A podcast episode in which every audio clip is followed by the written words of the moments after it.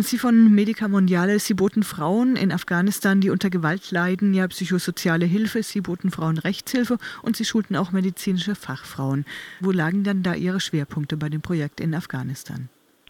Ja, es äh, waren mehrere Projekte, die, die zu einem äh, Programm zusammengefasst waren.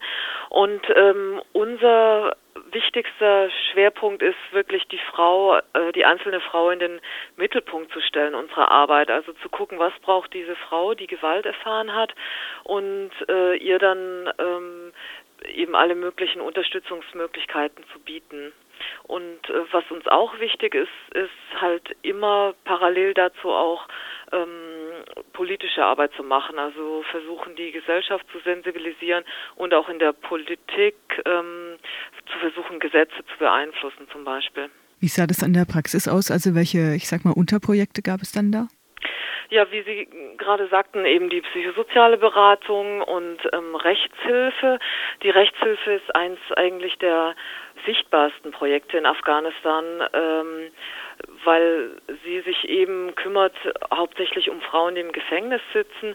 Und das ist etwas, was sehr ähm, also ein schwieriges Thema ist in der afghanischen Gesellschaft und insofern auch schon sehr politisch an sich. Können Sie uns da aus Ihrer Praxis mal schildern, mit welchen Problemen Frauen in Afghanistan so konfrontiert sind? Also für viele ist, sind die hierzulande ja ganz unvorstellbar. Ja, genau. Also beispielsweise ist ähm, Ehebruch ein äh, Straftatsbestand in Afghanistan und Frauen, die zum Beispiel vergewaltigt werden, denen wurde und wird immer noch Ehebruch vorgeworfen und dann landen sie im Gefängnis ähm, eben mit der Anklage Ehebruch, obwohl sie möglicherweise vergewaltigt worden sind. Und das sind dann so typische Fälle, wo unsere Anwältinnen dann ähm, eben versuchen zu beweisen vor Gericht, dass es sich nicht um Ehebruch handelte, sondern um eine Vergewaltigung. Es ist aber auch nicht, ich sage mal, frustrierend, wenn Sie es als Erfolg vermelden oder vermelden müssen, dass eine Frau für eben diesen angeblichen Ehebruch und Abtreibungen durch ihre Anwältin in Anführungszeichen nur zu anderthalb Jahren Gefängnis verurteilt wurde, statt zu den regulären 15 Jahren? Ja, das mag von außen gesehen frustrierend sein, aber ähm, äh, wenn man eben die die afghanische, also wenn man das kennt, dann ähm, dann ist das eigentlich ein Riesenerfolg. Die afghanische Verfassung von 2004, die garantiert ja die Gleichberechtigung von Männern und Frauen. Das steht aber auf dem Papier und ist nicht viel wert. Die Realität sieht da anders aus. Die Sicherheitslage für Frauen hat sich in den letzten Jahren entscheidend verschlechtert, nicht verbessert und ist von gesellschaftlichen Rückschritten ja auch äh, begleitet. Was hieß das für Ihre Arbeit und für die betroffenen Frauen? Ja, unsere Arbeit ist sehr viel schwieriger geworden in den letzten Jahren. Beziehungsweise gibt es da so gegenläufige Tendenzen. Also in der Hauptstadt, im Stadtzentrum in Kabul ist es mittlerweile einigermaßen akzeptiert, dass Frauen arbeiten und dass sie eben auch in der Öffentlichkeit auftreten. Ähm, das gilt aber wirklich nur für, für das Stadtzentrum sozusagen. Ähm, und insofern, das macht natürlich schon die Arbeit auch etwas einfacher. Ähm, was aber sehr viel schwieriger ist, ist überhaupt sich in der Stadt zu bewegen, aufgrund der schlechten Sicherheitslage, und das hat sich gerade eben in Kabul auch sehr verschlechtert über die letzten Jahre, ähm, es hat auch zur Folge, dass wir zum Beispiel nicht mehr in den Außenbezirken der Städte arbeiten oder auch unsere Anwältinnen und Sozialarbeiterinnen nicht mehr ähm, in die Häuser der Familien gehen, also in die Häuser der Frauen gehen, mit denen sie arbeiten, sondern versuchen, dass die Frauen zu ihnen kommen. Das sind alles äh, Vorsichtsmaßnahmen aufgrund der schlechten Sicherheitslage und das äh, schränkt die Arbeit schon sehr ein.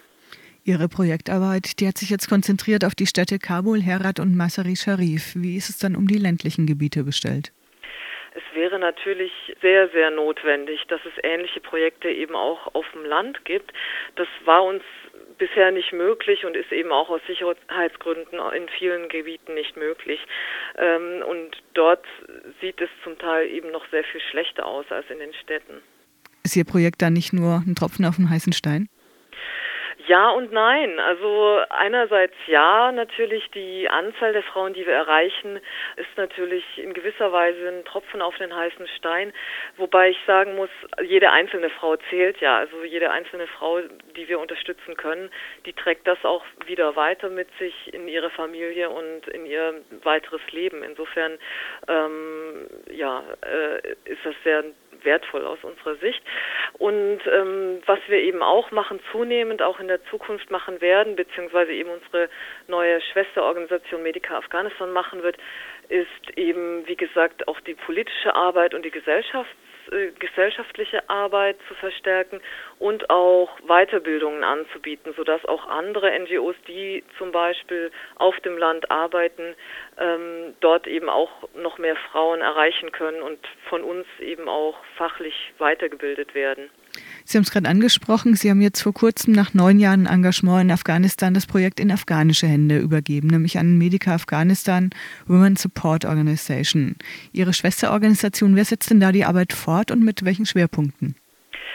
Genau, also das ist unsere neue, frisch geborene Schwesterorganisation Medica Afghanistan und wir machen weiterhin ähm, Kooperationsprojekte. Das heißt, zum Teil sind die Projekte dann immer noch fließt das Geld durch Medica Mondiale und wir setzen die Projekte gemeinsam um. Also in Absprache, wir machen fachliches Backup, sodass die ähm, Kolleginnen von Medica Afghanistan damit nicht alleine dastehen. Und wir machen eben auch gemeinsame äh, Lobbyarbeit, politische Arbeit. Ähm, die Organisation besteht mittlerweile aus insgesamt 70 Mitarbeiterinnen und Mitarbeiterinnen. Also die Projektmitarbeiterinnen sind alles Frauen und dann haben wir eben noch einige Fahrer und Wächter vor Ort. Und die setzen im Prinzip dieselbe Arbeit sofort, wie wir sie bisher auch gemacht haben. Weshalb haben Sie sich dann zu diesem Schritt entschlossen?